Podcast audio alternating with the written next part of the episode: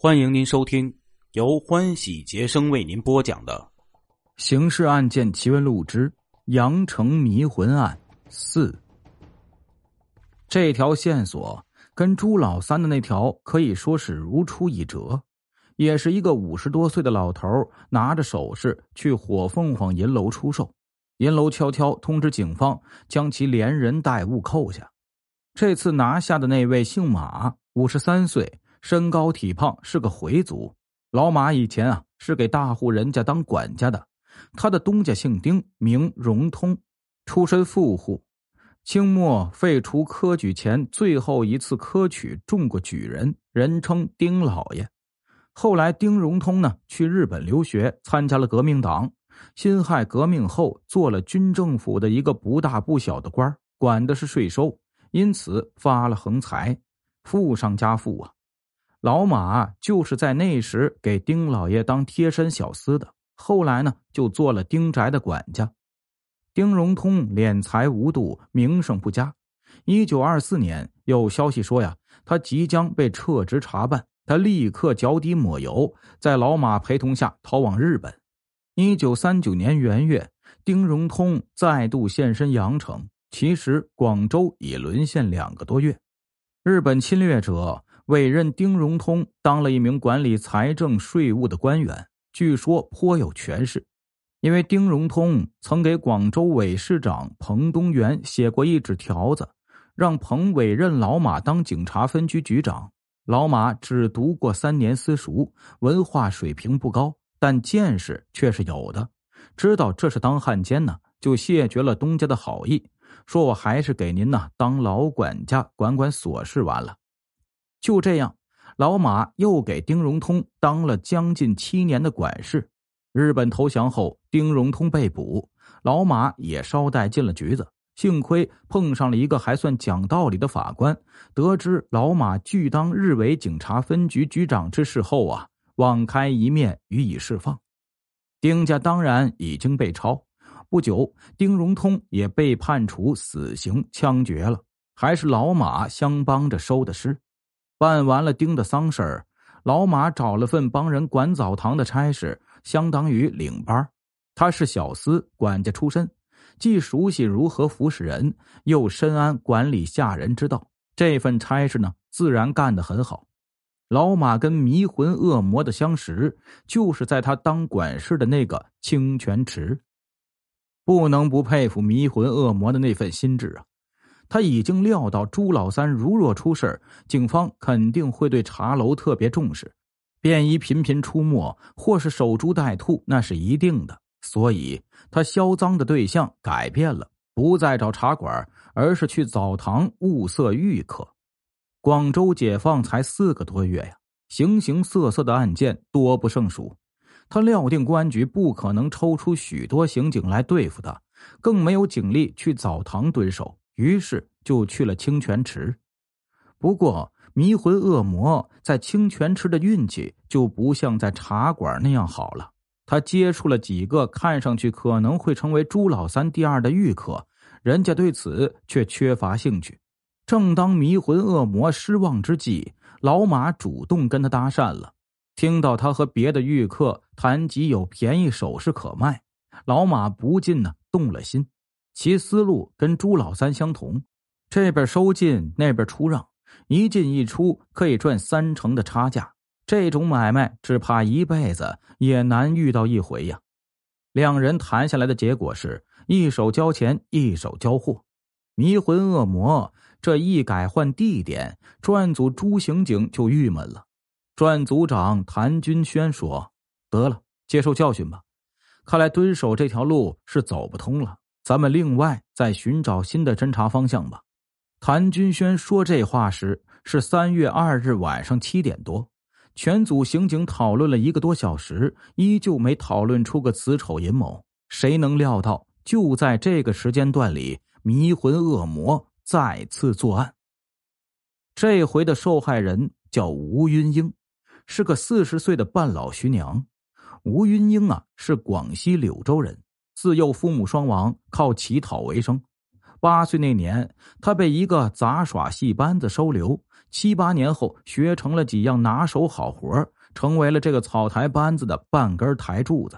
十八岁那年呢，草台班子到广州演出，吴云英被一个从南洋回粤外族访友的华侨富商刘某看中。刘某跟班主商量，愿以八百大洋为吴赎身，却遭到拒绝。刘某在族内辈分很高，家族呢也比较有势力。跟小辈族人一番策划后，干脆一分也不付了，纠集了数十人，持械夜袭草台班子，带上吴云英，直接上船去了珠江口，再搭乘海轮出洋。就这样，吴云英做了比他大将近三十岁的刘某的第四房姨太太。他在吉隆坡一待十八年，一九四五年方才只身回广州定居。其实刘某已经病没，其巨额遗产分别由四个老婆及子女继承。吴云英没有生育，分得最少，不过也获得了刘某在广州市区的一套住房，五千美金，两千英洋，加上他多年积攒的私房钱和首饰珠宝，在当时的羊城堪称富婆了。不过，由于长期忧郁的物质生活。此时的吴云英体重已经增加了一倍，并且还有继续增加的趋势。他在惠福区三门街蝴蝶巷刘某留给他的那套洋房里住下后，既不考虑找工作，也不想再嫁，独自过着一份悠哉悠哉的日子。为了打发时光，也是为了寻找精神寄托，每月的初一、十五，他必去寺庙烧香拜佛。回家后闲着没事也念念经文。当时正是抗战胜利后惩办汉奸基本结束的当社会上啊，像吴云英这样的女性并不少见，其中不少人都是寺院的常客，在寺院经常见面。这些女人很快就互相熟悉了，大家就相约搞一个十二人的聚会餐，轮流做东，也是每月两次。这个月的上半月呀。轮到吴云英做东，地点是聚餐会的发起人殷玉荣选择的。他说：“最近深得一处绝佳的私房菜，惠福区铜匠街赵宅，那里不是饭馆但其主人赵公望呢，曾做过南天王陈继堂的厨师，烧得一手绝好的粤式菜点，都是外面馆子里吃不到的。当然，赵公望早已放下炒勺，在家赋闲了。”既然如此，赵宅为何会成为私房菜馆呢？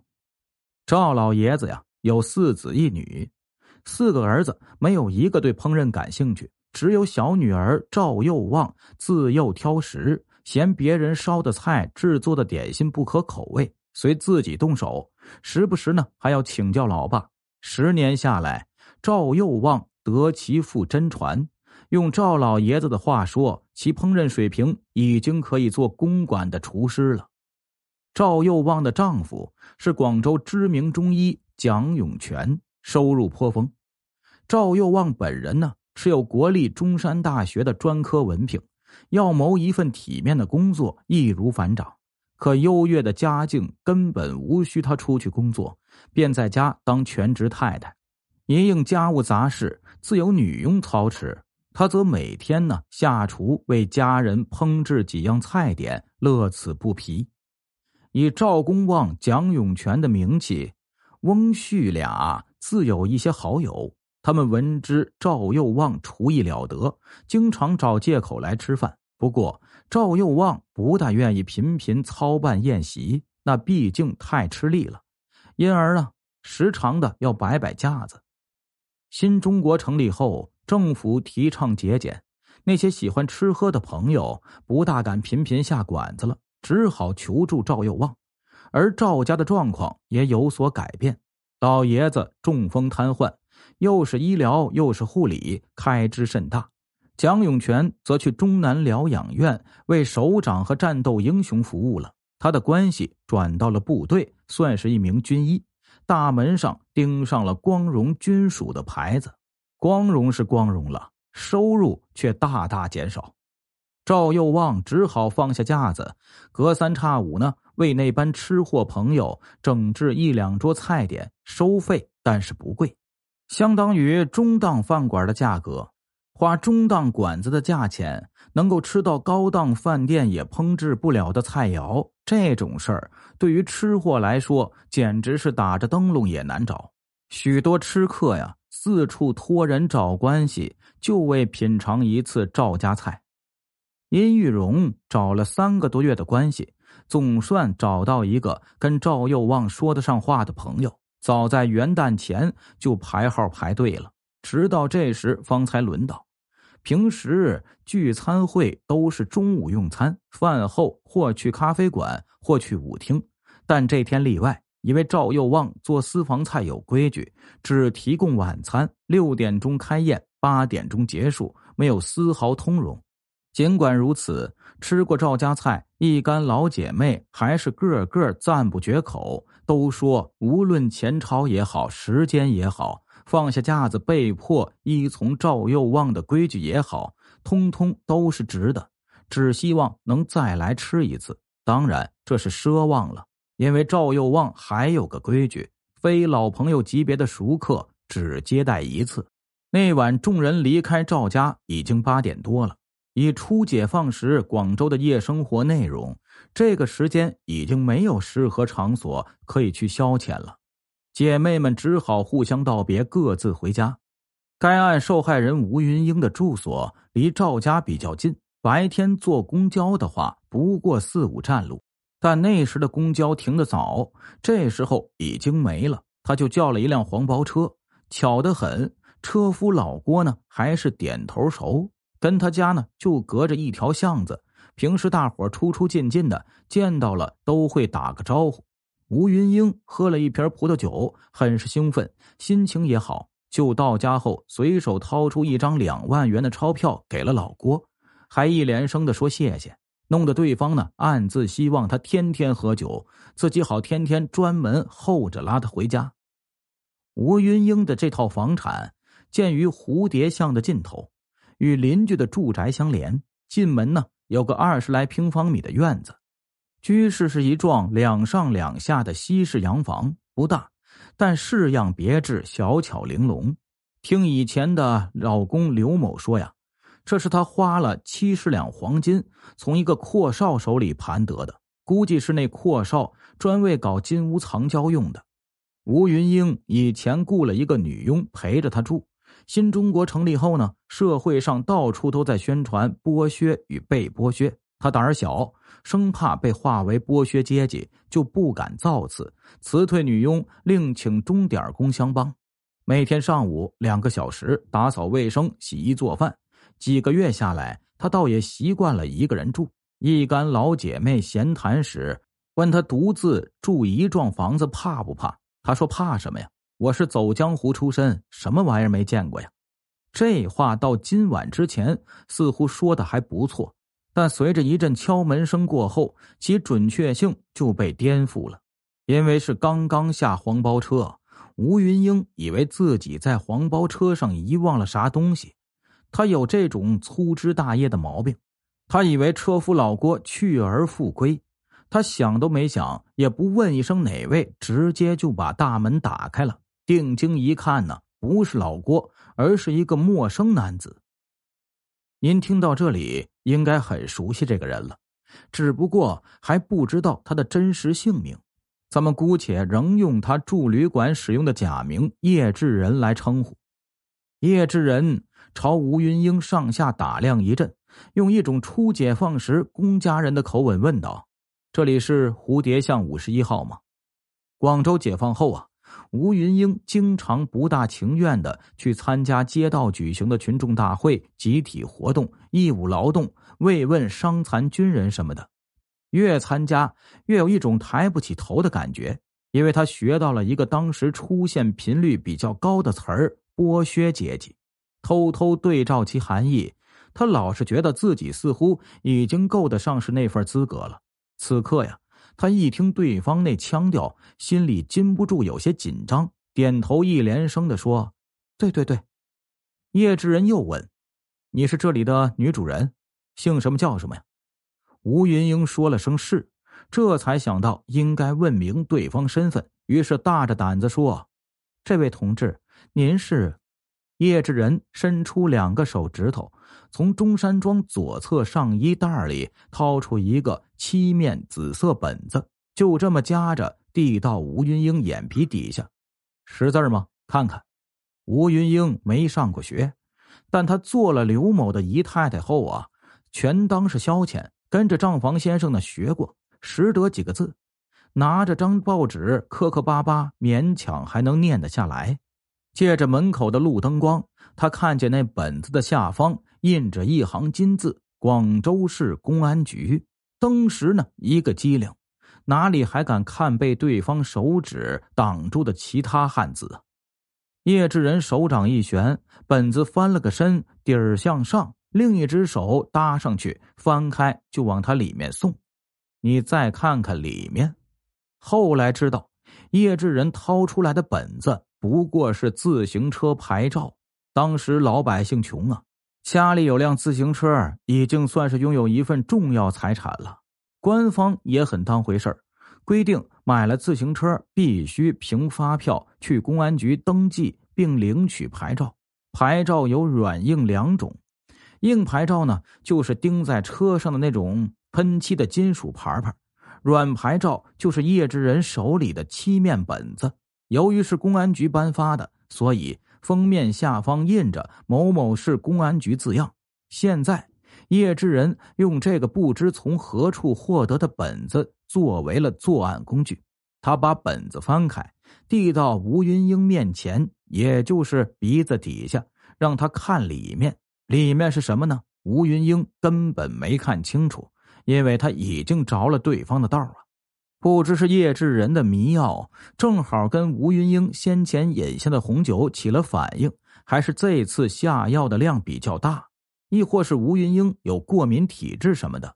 反正，在几个受害人中，他的反应应该是最强烈的。事后啊，他竟然什么都记不得了。叶志仁这个恶魔呢，只要有合适的机会，就要丧心病狂的劫财又劫色。连吴云英这么一个半老徐娘也不肯放过。一个小时后，吴云英迷迷糊糊睁开眼睛，发现自己躺在床上，竟是赤身裸体，头发蓬乱，不禁大为惊慌。回过神来，这才想起先前有人敲门的那一幕，但思维尚未完全恢复，脑子里留下的只是零零碎碎的片段。他穿上衣服，勉强起身，想到院子里透气。打开电灯，忽然发现卧室里一片狼藉。吴云英从小混迹江湖，十八岁上被刘某抢往南阳做小老婆，经历丰富，可以说是见多识广。如果单单失身的话，他可能不会声张。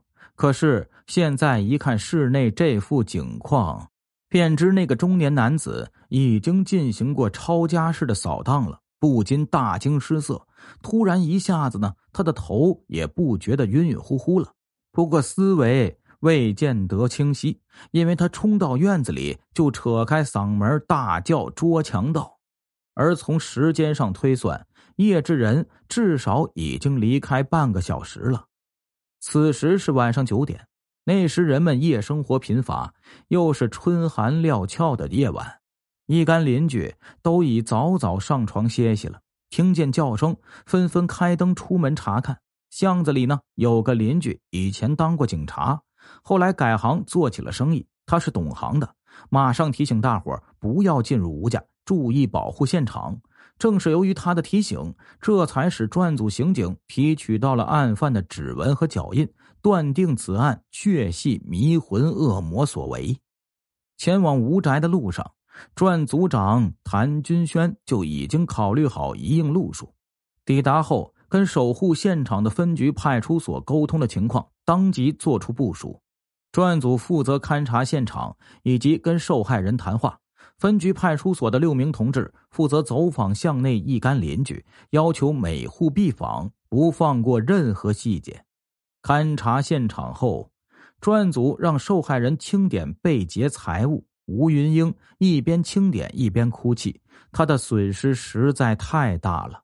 除了美金、人民币的存折没被案犯发现，他随身佩戴和藏于家中的十七件黄金白银首饰、八根金条、一个北宋大内鎏金银怀炉、两块手表、一百二十万元现钞悉数遭劫。案犯落网后，警方请银楼、古董两个行业的老师傅对赃物估价，认定总计折合人民币七千万元。以当时的经济状况来看，堪称数额巨大。案犯可能对这次收获感到满意了，或者考虑到晚上提着包裹出门容易引起怀疑，所以没动比较值钱的裘皮大衣、羊毛衫、皮鞋等物。听众朋友，咱们今天的故事呢，就讲到这里了。案犯真是厉害呀，销赃的同时又继续的连续作案，又对一个富婆下手了。我到现在呀，不知道这个白色粉末到底是什么东西啊！如果您想知道，继续，咱们明天接着往下听。在这里呢，再次感谢购买了咱们之前那集收费的那一集的所有的朋友们，谢谢各位朋友的支持与厚爱啊！感谢大家为我的支持，啊，有的朋友呢反映可能咱们单集的价格有点贵了，五块钱觉得有点贵，没关系啊，单价我先不动它，咱们还是五块钱一集。但是呢，咱们可以考虑后面呢，咱们减少一下收费的集数，对不对？咱们可以一个月就两集或者三集，那么这样呢，一个月大家也就花个十块十五块也就足够了啊！再次感谢您的支持与关爱，并且感谢您的收听。